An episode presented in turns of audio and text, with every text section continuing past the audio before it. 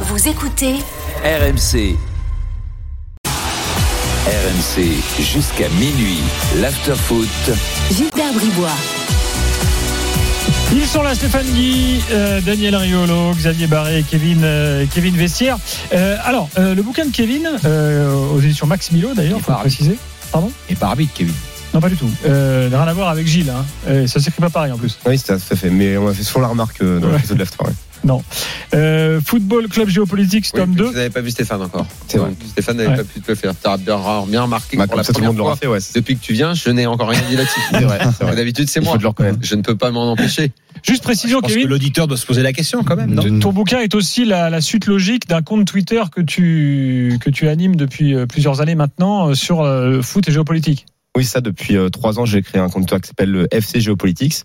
Et donc, euh, le but, c'est de, d'expliquer en tout cas les relations internationales grâce au football. Et euh, à l'issue de ces différentes analyses et ces différents threads, j'ai pu faire un premier ouvrage qui reprenait 22 histoires insolites pour comprendre le monde. Et là, j'ai fait le tome 2, axé vraiment au Coupe du Monde.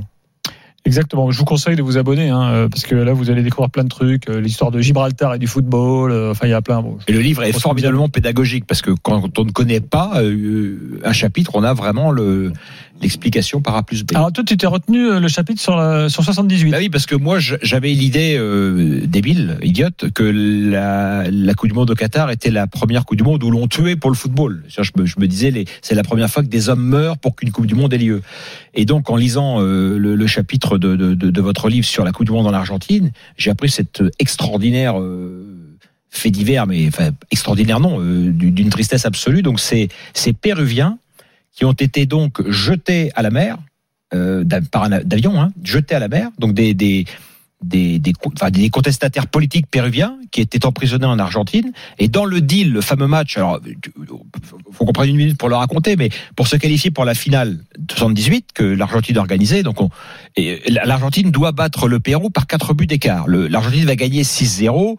Tout le monde l'a toujours pensé, et ça a été plusieurs fois révélé que Le, le Pérou, euh, avant, n'avait pas pris plus de deux buts euh, dans la compétition. Donc, c'est pour ça que ça. Oui, c'est- une bonne voilà. sélection, le Pérou. à Une bonne équipe. Donc on a toujours pensé que c'était un match acheté et truqué, mais là ça va au-delà, c'est-à-dire que dans le deal, enfin, raconte raconte le mieux, bien mieux que moi. Dans le deal, il y a donc des hommes qui ont été jetés à la mer. Oui, ça en fait, il y avait un match donc euh, là effectivement pour la Coupe du Monde, on est euh, finalement il y a deux phases de groupe, première phase de groupe et deuxième phase de groupe et à l'issue de cette euh, deuxième phase de groupe finalement euh, eh bien c'est les premiers qui sont euh, en finale. Donc euh, pour l'autre groupe, c'est les Pays-Bas qui vont aller en finale et l'Argentine si elle veut pas Il n'y avait pas de demi-finale, il faut il n'y avait préciser. pas de Voilà. demi-finale, voilà, c'est ça. Et euh, si l'Argentine voulait en tout cas aller à cette finale, il fallait qu'ils battent euh, le Pérou par plus de, de 4 buts d'écart et euh, dépasser le Brésil. Parce que le Brésil avait battu 3-0 le Pérou. C'est ça. Et pour le coup, les, les matchs n'avaient pas lieu à l'époque euh, en Ouais, même temps. qui était un avantage, c'est que l'Argentine savait ce qu'elle avait à faire. Voilà, tout à fait. Et donc, Comme d'un fait exprès. Et donc euh, effectivement, bah, il y a ce, en étudiant un petit peu la question, euh, ça a été révélé après. Il y a eu effectivement un deal entre euh, les gouvernements argentins et, euh, et finalement euh, péruviens, qui étaient aussi euh, Deux dictatures. deux dictatures, di- deux dictatures militaires sanguinaires. Et finalement, l'Argentine fait un deal avec le Pérou. En gros, le Pérou euh, propose d'éliminer des opposants politiques, et c'est l'Argentine qui le fait à sa place. Comme ça, le gouvernement péruvien n'est pas n'est pas derrière euh, cela. Et donc, euh, bah, en échange, c'est la le, le Pérou va voilà va, va brader le match, et donc victoire de l'Argentine 6-0, ce qui permet à l'Argentine ensuite de disputer sa finale contre euh, les Pays-Bas.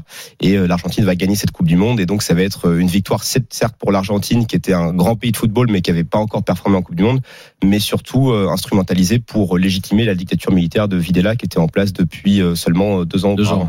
ouais. Mm. Euh, Et Videla, qui était un dictateur, pour, Mhm. revenir un peu au sujet qu'on avait tout à l'heure avec euh, avec Daniel. Bon, c'est autre époque, évidemment. On est en pleine guerre froide, etc.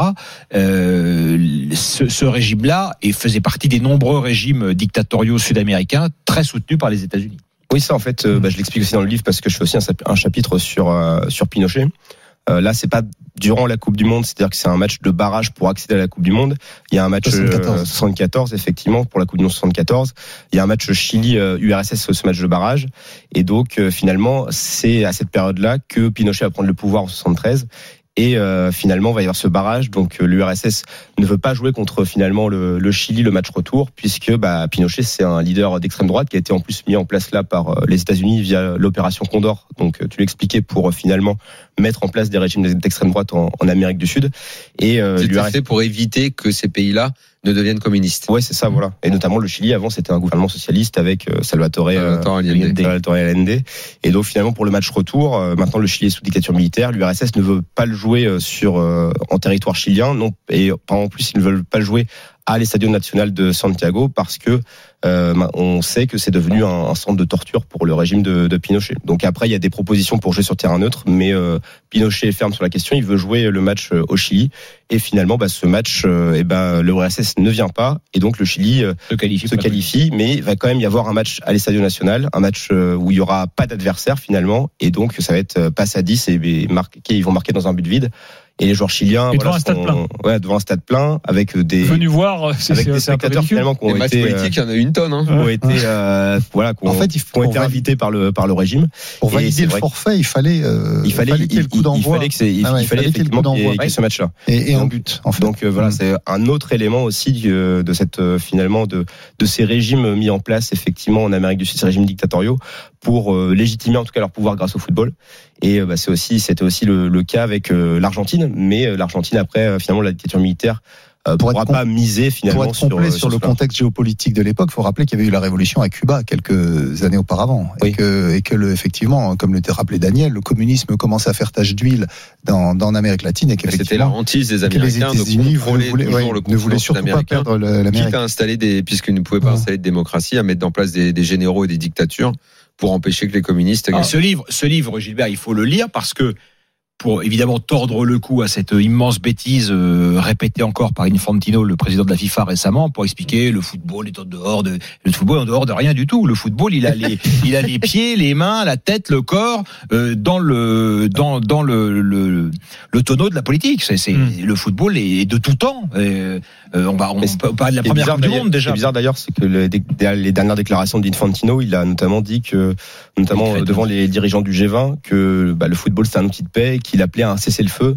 euh, pour euh, la pendant guerre, la, euh, la guerre la en durée de la Ukraine. Coupe du Monde. Alors que finalement, à chaque fois qu'il y a une position politique à prendre, la FIFA dit que le sport est, est apolitique, alors que bah, le Ça, sport est politique. Dire G20, ce qu'ils mettent en avant, je fais l'avocat du diable, c'est toujours encore une fois, Gilbert l'a dit tout à l'heure, c'était le grand rêve de Blatter, homme de paix. Mhm. C'est pour ça que Blatter avait œuvré, rappelez-vous, euh, en allant à Ramallah euh, pour organiser un match de foot entre Palestiniens et Israéliens. euh, et c'est d'ailleurs pour ça qu'il rêvait tout le temps du prix Nobel de, de la paix. C'était la paix. C'est pour ça qu'Infantino, marchant dans cette race, il en a eu l'opportunité là.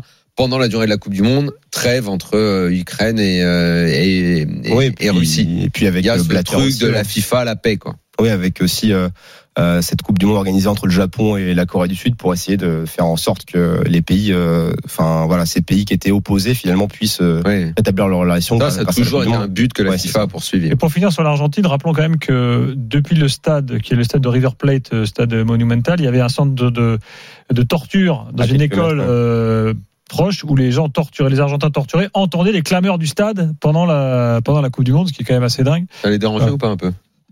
Quoi? Ça faisait du bruit, non? Et moi, ce que j'ai adoré aussi, c'est que évidemment, vous imaginez la, la pression qui pesait sur les joueurs argentins. Dont ils imaginent quand même, j'imagine que dans leur dans leur conscience, en tous les cas, ils ne devaient pas être forcément tous très favorables à, à ce régime, mais il devait y avoir aussi forcément des. Ah, Des- des dernière gros- revue de l'after, un article sur les maudits de 78. D'accord. Oui, dans la rue- parce que figure-toi qu'en Argentine, la génération 78 vit évidemment très mal le fait d'être un peu déclassé par rapport à ceux de 86. Et en gros, les Argentins disent ouais, mais vous, euh, vous l'avez gagné, bon, on a un peu aidé quand même. Euh, euh, voilà. Et surtout, euh, Passarella a toujours Hmm. traîné une sorte d'ambiguïté de était-il prêt, proche du régime ou pas du régime Et euh, est-ce qu'on a réellement su euh, Enfin, Mais les mots de Menotti avant Bah, la ça, finale sont extraordinaires. euh, Non. Oui, c'est Euh, ça, les mots bon. du, du sélectionneur argentin, c'est finalement de dire, bah, euh, voilà, ne, ne prenez pas en compte finalement les considérations politiques. parce que euh, Menotti jou- est un homme de gauche. jouer pour vous et voilà. Mais après, effectivement, c'est pour le peuple. jouer pour le peuple, mais il pouvait pas finalement l'afficher euh, publiquement parce que sinon, bah, il aurait été Après, la- euh, viré la- de la sélection. La démarche de. Menotti pour refaire cette équipe d'Argentine championne du monde 78 est vachement intéressante. Parce qu'il ne prend que des joueurs argentins qui jouent, sauf Mario Kempes qui joue à Valence. Oui. Tous les autres Argentins qui étaient expatriés en Europe, il les prend pas. Et il travaille comme, euh, alors c'est la- le terme est mal choisi, dans- sous un régime militaire, mais en Angleterre? non, il n'était pas. Non, non, Non? Non, il vient après. Et, et il travaille avec ce groupe-là pour les amener au titre de champion du monde. Alors, Commando, donc le titre est mal choisi, mais il fait vraiment un groupe avec cet objectif précis. Il prend des Mais- joueurs très mais- jeunes en général. mais- Et footballistiquement, footballistiquement, c'était une belle équipe. Mais Alors, les clubs, effectivement, les clubs, autant l'équipe d'Argentine était, était faible dans les compétitions précédentes, en tous les cas, elle avait jamais Mm. passé. Mais les clubs argentins étaient au top de leur, euh, de leur apogée. Les Bien clubs, sûr, les ouais, clubs dans- argentins dominaient l'Amérique du 60, Sud ouais. et c'était des grands clubs avec des, des, des forces. c'est vrai. Et, Ouais. et évidemment, euh, l'Independiente notamment à cette Et il ne prend pas Maradona. Il, en prend, jeune- il hésite, ouais, mais il le prend pas parce Il qu'il est hésite très et il jeune le prend encore. pas, Ouais, ouais.